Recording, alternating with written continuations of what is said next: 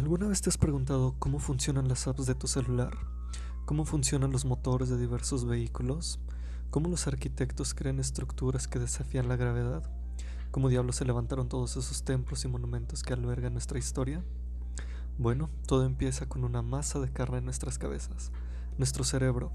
Nuestro cerebro ideó todo lo que nos rodea, toda tecnología, todo arte y estructura, todo sueño y pensamiento nace en el cerebro.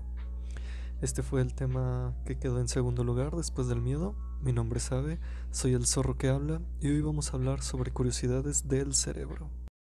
Hoy vamos a hablar sobre diferentes mitos del cerebro. ¿El cerebro es un músculo?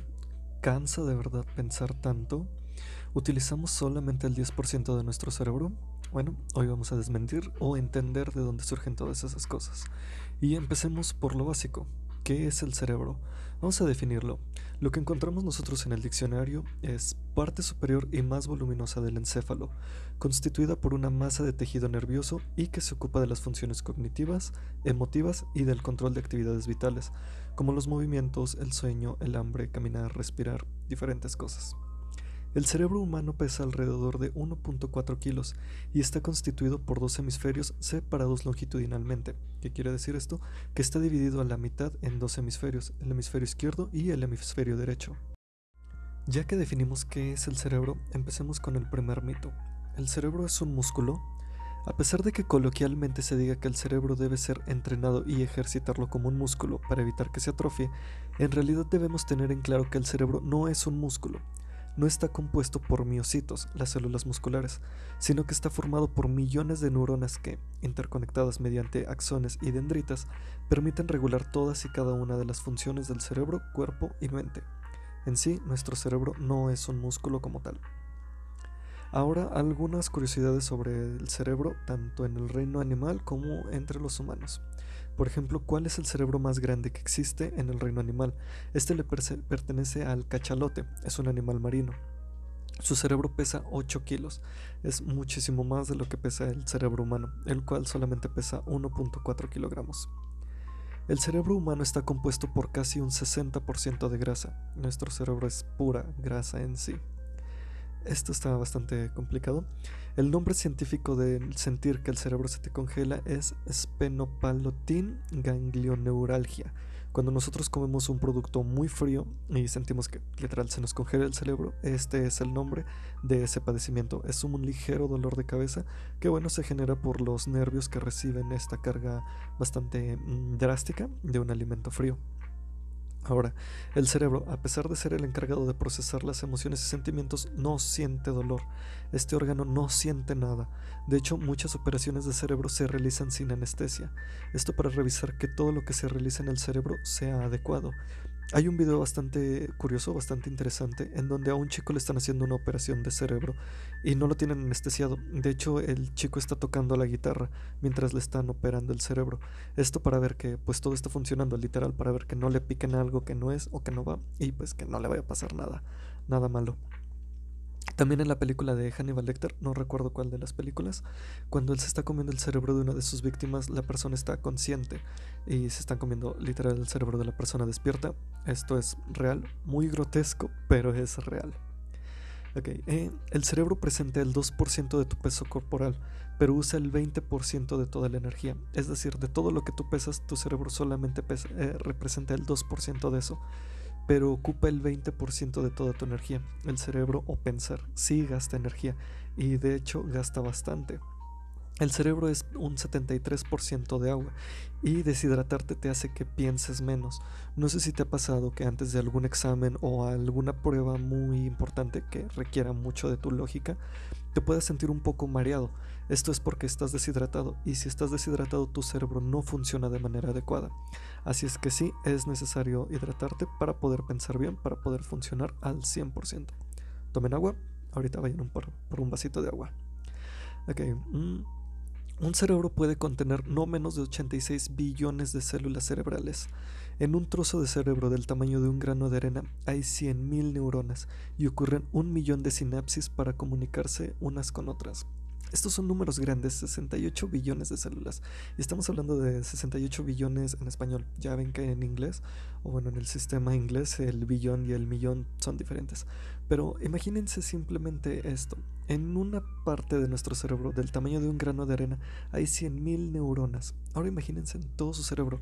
Es decir, como mínimo tiene que haber 86 billones de células. Esto es increíble. Nuestro cerebro es una supercomputadora. Es una computadora increíblemente grande. Esto también está bastante curioso. A pesar de ser una supercomputadora, nuestro cerebro también está en nuestra contra de vez en cuando. Tu cerebro te engaña. Tu cerebro te engaña cuando intentas recordar cosas. Los recuerdos no son una fuente confiable de información precisa. Tu cerebro los va a modificar basándose en emociones, motivaciones, marcadores somáticos, contexto y frecuencia de ocurrencia de la experiencia. Es decir, tu cerebro va a empezar a recordar lo que a ti te convenga más, ya sea para bien o para mal, pero tu cerebro no es exactamente una cámara fotográfica o no es una memoria USB que te permita obtener datos precisos y exactos. Durante mucho tiempo en psicología se utilizaban regresiones o hipnosis para tratar de que la persona empezara a recrear algún suceso de su vida. Esto se, descargó, se descartó perdón, justamente por esto mismo, puesto que no es una información del todo viable. De hecho, eh, existe una película que se llama El Cuarto Contacto, en donde se utilizan este tipo de terapia o este tipo de trabajo con algunos pacientes. Eh, En resumen, tratan de entender qué es lo que le sucede a varias personas que tienen pesadillas, pero utilizan la hipnosis y la regresión. Esto, como se comentó, no puede ser completamente justificado, puesto que muchas personas empiezan a recrear cosas que a ellos les convengan, que a ellos les vayan a, funcionar. De ahí viene también mucho lo que conocemos como el efecto Mandela, los déjà vu y los jamais vu, que vamos a hablar de ellos un poquito más a fondo. Muy bien, empecemos por el efecto Mandela, que es el más famoso en estos últimos años. El efecto Mandela se da cuando nosotros creemos recordar algo que cuando nos lo presentan es diferente a como lo recordábamos y sucede en grandes masas, es decir, algo que nosotros estamos seguros que era de una forma y cuando nos muestran el metraje o el producto original es de una manera muy diferente. Lo más famoso sucedió en la película de Star Wars, que espero esto no sea un spoiler para nadie, cuando Darth Vader revela la verdad a Luke sobre quién es su padre. Muchos recordaban que solamente decía Luke, yo soy tu padre. Y esto le da más sentimiento, lo hace más emotivo, pero se demostró que el metraje original decía, no, yo soy tu padre. Esto generó mucha polémica, generó que muchas personas les explotara la cabeza y bueno, de ahí surge el efecto Mandela. También se hicieron diferentes experimentos en donde a las personas se les mostraba una foto en donde eh, había muchísimas personas y estaban en un evento público. La gente decía, oh sí, yo recuerdo que esto sucedió así, o sí, eso, eso pasó. Y luego se les mostraba una foto original, eh, la primera foto estaba alterada, en donde nada de lo que ellos recordaban era real, y la gente se confundía mucho muchas de otras personas también empezaban a, sucederles esto con diferentes obras, con pinturas o como lo acabo de comentar, con películas, incluso con canciones o hasta con portadas de productos. Me parece, no investigué a detalle eso, pero era un cereal Fruit Loops o Fruity Loopies. Existen muchos de estos problemas, muchas de estas cositas. Este detalle se los debo investigar bien. pero es eso. ¿Y a qué se debe esto? Nuestro cerebro trata de recordar qué es lo que le parece más bonito más dramático, que es lo que nosotros vamos a recordar más fácil, y buscamos entonces hacernos creer a nosotros mismos que algo sucede de una u otra manera, aunque esta no sea la correcta. Nuestro cerebro, si bien es una computadora increíble, eh, de repente nos juega algunas malas pasadas. Junto con estos efectos también tenemos el déjà vu, que muchos de ustedes ya lo conocen, y el jamais vu, Vamos por partes. Las dos son palabras francesas. Déjà vu es lo sucedido o ya sucedido. Esto se refiere a cuando tú estás en una actividad, en una situación muy cotidiana y tu cerebro te hace creer que eso ya sucedió, que ya ha pasado eso antes y te da un increíble shock, te llama muchísimo la atención esto y te sacas mucho de onda. Me ha pasado, a todo el mundo creo que nos ha pasado. Existen miles de teorías, muchas muy interesantes, mucho más interesantes que la verdad que es un error en la Matrix, que alguien viajó en el tiempo, que alguien acaba de abrir un portal interdimensional y eso que tú acabas de sentir es un remanente del universo que queda atrás, pero en realidad es tu cerebro captando la información a destiempo. Existen dos teorías. Una es que tu cerebro capta la información después de tiempo que tu ojo la envía. Es decir, tu cerebro siente que algo ya sucedió, pero en realidad solamente tuvo lag al momento de recibir la información. Otra más es tu cerebro procesando la información. Es decir, tú ya tienes la información, pero inmediatamente la recuerdas o bien la procesas de nuevo para asegurarte de que todo está en orden y por eso sientes como que ya había sucedido. Sí, le quita mucho el chiste a lo que nosotros podríamos llegar a pensar. Jamais vu, ¿habías escuchado antes esta palabra? Es lo contrario al déjà vu. Esto significa no sucedió o nunca sucedió. Y como su nombre lo explica, es algo que nunca pasó, tú en tu cerebro afirmas que eso jamás sucedió y te aferras demasiado, literal tu cerebro borra esa información, borra ese párrafo, borra esa escena de tu vida porque le resta importancia, porque no tiene la suficiente necesidad de almacenar algo así. Así es que tu cerebro simplemente lo despeja o lo despoja de ti para pues almacenar otro tipo de información. Ambos casos, el déjà vu y el vu, son simplemente pequeños fallos en nuestro cerebro.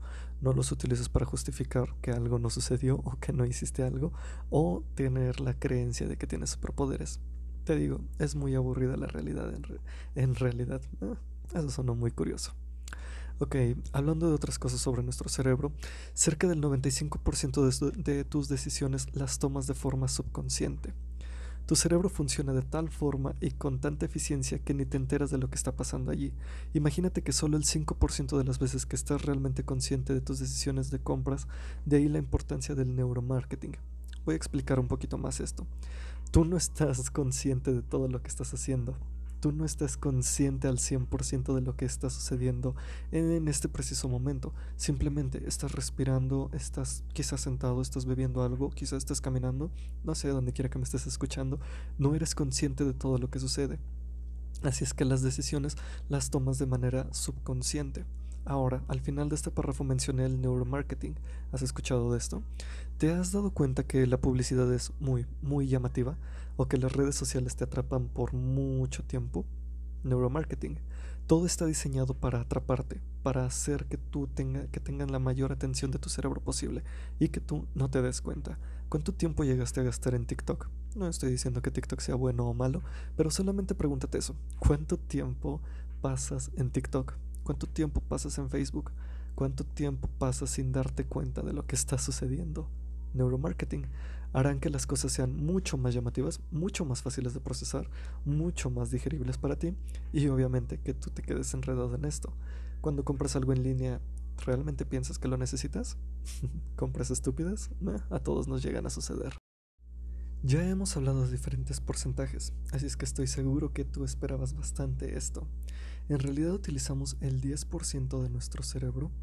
Siempre ha existido este mito, siempre han existido diferentes teorías. ¿Qué es lo que haríamos si utilizáramos el 100% de nuestro cerebro? Tener poderes, poder controlar lo que nos rodea. En verdad no usamos el total de nuestro cerebro todo el tiempo. En realidad se ha desmentido que solo se utiliza el 10% desde hace años, por varios estudios y por el neurólogo Bill Gordon en la revista Scientific America. En realidad, la mayor parte del cerebro está activo todo el tiempo. Esto varía dependiendo de la actividad que se realiza. Por ejemplo, al dormir utilizamos menos funciones que cuando estamos realizando una actividad física. Mediante encefalogramas se ha detectado que al dormir se utiliza un 50% de tu cerebro. Si solo utilizáramos el 10% de nuestro cerebro, se habría quedado del tamaño de una nuez, como el cerebro de una cabra. Dudo mucho que, si tú crees que solo utilizamos el cerebro, el 10% de nuestro cerebro, tengas un cerebro tan pequeño. En este momento, ¿qué tantas tareas estás haciendo? ¿Estás respirando, tragando saliva? ¿Tus oídos me están escuchando? ¿Estás observando algo? Quizás estés caminando, probablemente mueves tus manos. ¿Lo ves? Tu cerebro está activo todo el tiempo, en diversas actividades. Es posible que solo uses solo una fracción de este, pero está ocupado en muchas más actividades. Como se comentó, no se utiliza el 100% de la capacidad, pues dependiendo de las actividades que realices se activan más o menos zonas de tu cerebro. Pero entonces, ¿qué pasa si utilizamos toda la capacidad de nuestro cerebro en todo momento? Bueno, sería un gasto de energía excesivo. El cerebro consume energía a través de la comida y el oxígeno, así que tendrías hambre todo el tiempo y te cansarías en exceso por llevar oxígeno a tu cerebro. ¿Me estás diciendo que si yo tengo hambre todo el día es porque utilizo mi cerebro demasiado? Eh, en parte.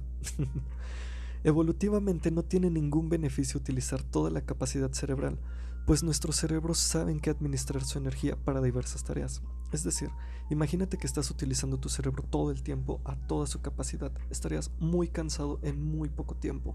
Simplemente no podrías funcionar de manera eficiente. Estarías con sed, estarías con hambre, te dolería la cabeza, no podrías completar todas las tareas que estás realizando. Por eso es este mito. Se creía que solo se utilizaba el 10% de nuestro cerebro, pero en realidad no. De hecho, esto surge de una mala interpretación. Durante todo mucho tiempo se creyó que solamente se utilizaba el 10%, pero como yo te acabo de explicar, utilizamos mucho más del 10%. No lo utilizamos todo porque no es eficiente, pero no significa que utilicemos solamente el 10%. A la gente les gusta desprestigiar el ingenio humano, así que adjudican todos los avances a extraterrestres u otras cosas. No quieren aceptar que el humano, que tú, tu cerebro, es capaz de lograr todo lo que hemos alcanzado hasta la fecha. Es decir, nuestro cerebro es increíblemente fuerte y la gente no quiere aceptar qué es lo que está sucediendo o qué es lo que somos capaces de alcanzar.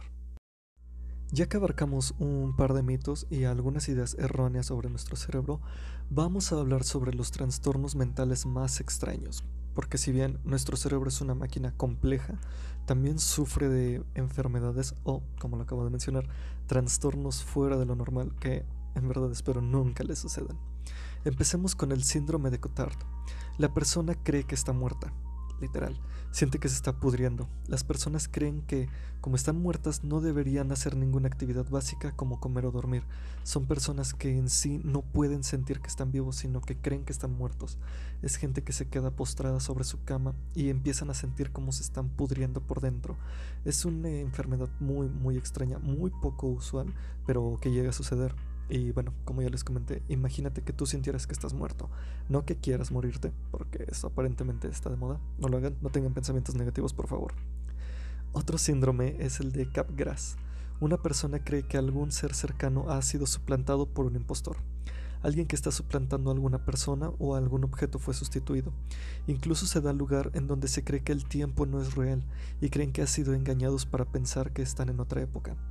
¿Te acuerdas al final de la película de Capitán América, en donde lo descongelan y lo traen a la, a la realidad, a nuestro tiempo, lo hacen creer que está en otra época? Bueno, pues hay gente que le sucede esto, creen que están de manera atemporal situados en esta realidad, es decir, creen que el tiempo que está sucediendo no es el real, o como lo comenté al principio, creen que personas u objetos han sido sustituidos, que quizá tu padre, tu madre, tu hermana o algún amigo son otras personas que te están tratando de engañar, también que sustituyeron algún objeto, y esto es lo que me parece muy curioso. Imagina que todos los días utilizas tu celular y que un día despiertas y crees que alguien cambió tu celular. ¿Para qué? No lo sé, ni tú lo sabes, pero estás seguro que alguien cambió tu celular. Es un trastorno bastante extraño y muy muy curioso. Este me encanta la palabra afantasia, una persona que no puede imaginar. Imagínate que una persona pierde la capacidad para imaginar algo, es muy complicado. Y si no te lo puedes imaginar, quizá tú sufras de fantasía.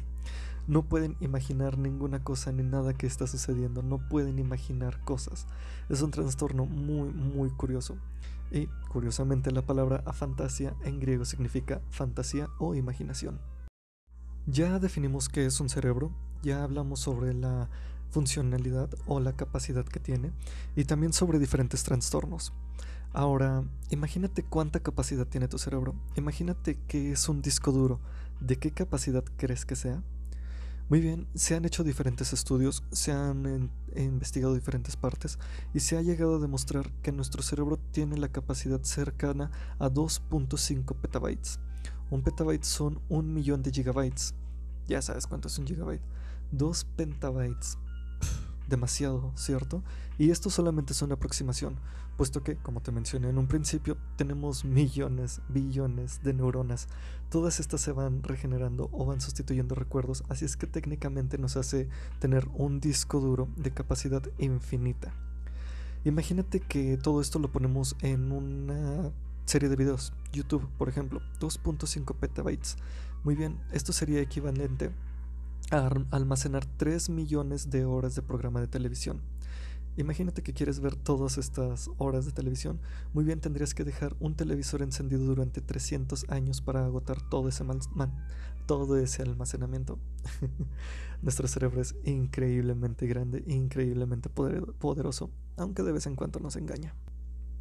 Ahora, ¿qué podemos hacer para agilizar nuestra mente? Si bien nuestro cerebro no es un músculo, podemos nosotros agilizarlo, evitar las enfermedades degenerativas, Alzheimer u otras similares. Te voy a dar algunos tips, algunos que yo utilizo, que quizá te puedan servir. No te vendría mal practicarlos eh, una vez al día por lo menos. El primero es aprende un nuevo idioma. Tu cerebro funciona de una manera increíble y tenemos una capacidad para ser políglotas, es decir, hablar diferentes idiomas. No te voy a decir que aprendas ocho idiomas en un año, pero sí por lo menos que trates de aprender uno nuevo. Te ayudará en tu currículum, te ayudará en tu formación laboral, académica y agilizará tu mente. También se ha demostrado que nuestro cerebro aprende más fácil dos idiomas al mismo tiempo. Suena complicado, suena difícil, pero en realidad no lo es. Nuestro cerebro se empieza a agilizar y a facilitar la retención de información. Otro tip es aprender a tocar un instrumento. Por más sencillo que te parezca, por más interesante que sea, puedes aprender a tocar un instrumento. Hay millones de tutoriales en YouTube, hay millones de formas de aprender a cómo tocar uno, así es que, ¿por qué no lo intentas? Te puede funcionar bastante bien. Este consejo es algo que yo hago, que aprendí a hacer desde hace mucho tiempo, y es lava tus dientes con la mano contraria a la cual lo haces habitualmente. Es decir, yo, por ejemplo, soy diestro, escribo con la mano derecha, pero me lavo los dientes con la mano izquierda. Esto te ayuda bastante, agiliza mucho tu cerebro. Al principio te va a tomar un poco de trabajo, pero te va a ser muy útil. También mueve del lugar tu cesto de basura o donde pongas la ropa sucia. Donde lo tengas habitualmente, siempre, muévelo del lugar durante un día o dos días, tu cerebro empezará a agilizar, puesto que vas a desprogramar algo que está ahí como rutina, y esto le va a empezar a servir a tu cerebro. También recorrer tu casa de espaldas. No bajes las escaleras de espaldas, por favor. Recorre tu casa de espaldas de vez en cuando, por diversión. Esto va a hacer que algo que tú conoces de memoria, como lo es tu casa, ahora lo tengas de una perspectiva diferente y que te vaya dando un punto de vista más grande y pues agiliza tu cerebro. Escribe todo lo que piensas. De verdad, esto es bueno. Si tú eres una persona creativa o si crees que no lo eres, escribe todo lo que piensas. Te apuesto que por lo menos al día tienes una idea brillante. Algo que se te puede ocurrir, algo que puede ser muy muy bueno. Un chiste, un meme, si quieres, un cuento, un poema o un pensamiento. Actualmente es muy fácil ser poetas, no reconocidos, pero sí poetas en Facebook. Así es que adelante, escribe todo lo que piensas. No importa si a la gente no le importa o sí, tú escríbelo. Ten un diario, eh, Quizá podría ayudarte a desahogarte. Resuelve rompecabezas, eso siempre, siempre ayuda. Yo soy pésimo en los rompecabezas, pero me encantan los juegos tipo puzzle o acertijos. Intenta hacer uno de vez en cuando, no a diario, pero ¿por qué no te acercas a ello? Y ve al psicólogo. No estoy diciendo que estés loco, no estoy diciendo que tengas problemas, pero ve al psicólogo. Dale un bombeo a tu cerebro, desahoga todo lo que tienes, desahoga todo lo que sientes. Habla con alguien de confianza, llora si es necesario, pero por favor, atiéndete. Ya comenté trastornos horribles, ya comenté enfermedades degenerativas como el Alzheimer, pero también existen muchos más problemas que nos están acechando en la actualidad. Así es que hazme un favor, hazte un favor y atiende todos tus malos pensamientos. En conclusión, el cerebro es un órgano increíble. Nos permitió llegar hasta donde estamos, nos permite seguir avanzando. Es la capacidad de crear, de soñar, de construir, de diseñar. Tú eres una persona con un cerebro increíble, capaz de hacer todo lo que estás logrando. No, no eres estúpido. No, no eres un idiota. Eres una persona brillante. Tienes en tu cabeza una computadora perfecta que nos permite tener todo al alcance de nuestras manos. Hoy tomamos muchos puntos bastante interesantes sobre el cerebro, puntos que a mí me llamaban mucho la atención y que quería compartírselos a ustedes. Lamento tardar tanto en subir este capítulo, eh, me faltaba un poco de inspiración, pero a fin de cuentas todo surge, toda inspiración llega en cualquier momento. Estoy muy contento de regresar a hacer esto y seré más constante con esto. Tengo muchos temas preparados, tengo muchas cosas que quiero contarles. Y también tú, si tienes algún tema que te llame la atención, si te gusta la forma en la que yo hablo, cómo yo explico las cosas, házmelo saber y te haré un programa con ese tema. Explicaré diferentes puntos, daré algunos puntos de vista, pero sobre todo trataré de traerte la información a la palma de tu mano, de mi boca a tus oídos, que tú entiendas las cosas de una manera muy tranquila. Muchas gracias por escucharme. Nos vemos en un capítulo más. Yo soy Ave, el zorro que habla, y nos escuchamos pronto.